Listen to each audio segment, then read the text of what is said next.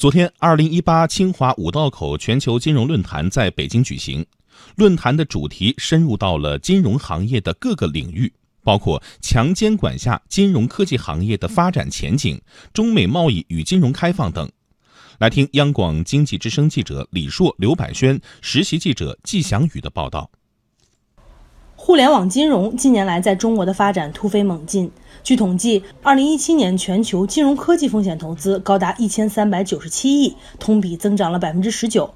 这些投资当中，在中国的投资是三百二十八笔，在海外的投资为三百二十一笔。从投资额上来看，在中国的投资额高达七百九十六亿，在海外则是六百零一亿。北京市金融工作局局长霍学文说：“金融科技的监管是野蛮生长之后杂草丛生下的拔草过程。”任何的技术一旦纳入金融领域，在没监管的情况下，野蛮生长的结果一定是杂草丛生之后，那就有一个拔草的过程，有一个选种的过程，有一个净化基地的过程，最后是创造一片朗朗的乾坤。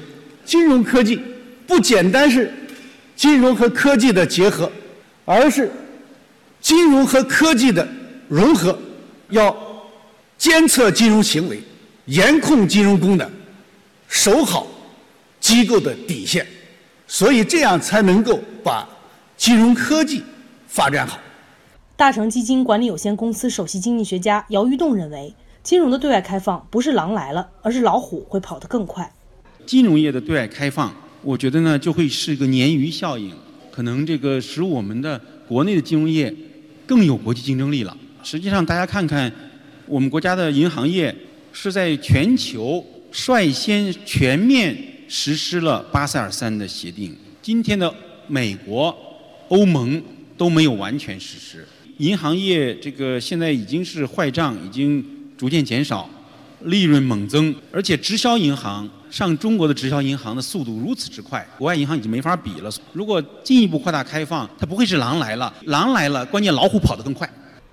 清华大学国家金融研究院国际金融与经济研究中心主任鞠建东表示，金融的开放是双向的、对等的，否则无法持续下去。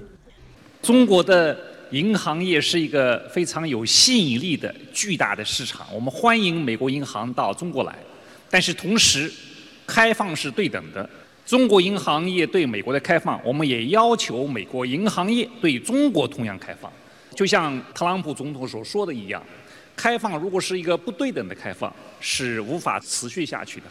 中国银行国际金融研究所所长陈卫东认为，中国的银行业市场对外资银行已经足够开放，但以美国为例，中资银行在美国的发展却仍旧面临一定的困难。我们的银行机构在美国要获得要乘坐。非银行业务的话是非常困难的。比如说，美国的国债承销，目前有二十三家承销商，没有一家中资机构。中资机构还没有获得金融控股资质，所以我们现在在一级市市场上不能做证券承销，不能做债券承销，也不能做保险分销。反过头来跟我刚才提到的对比。啊，美国目前在中国有十家分行、四家法人一个、五十家的这个网点。如果讲对等开放的话，美国的银行业市场还需要对中国加大开放力度。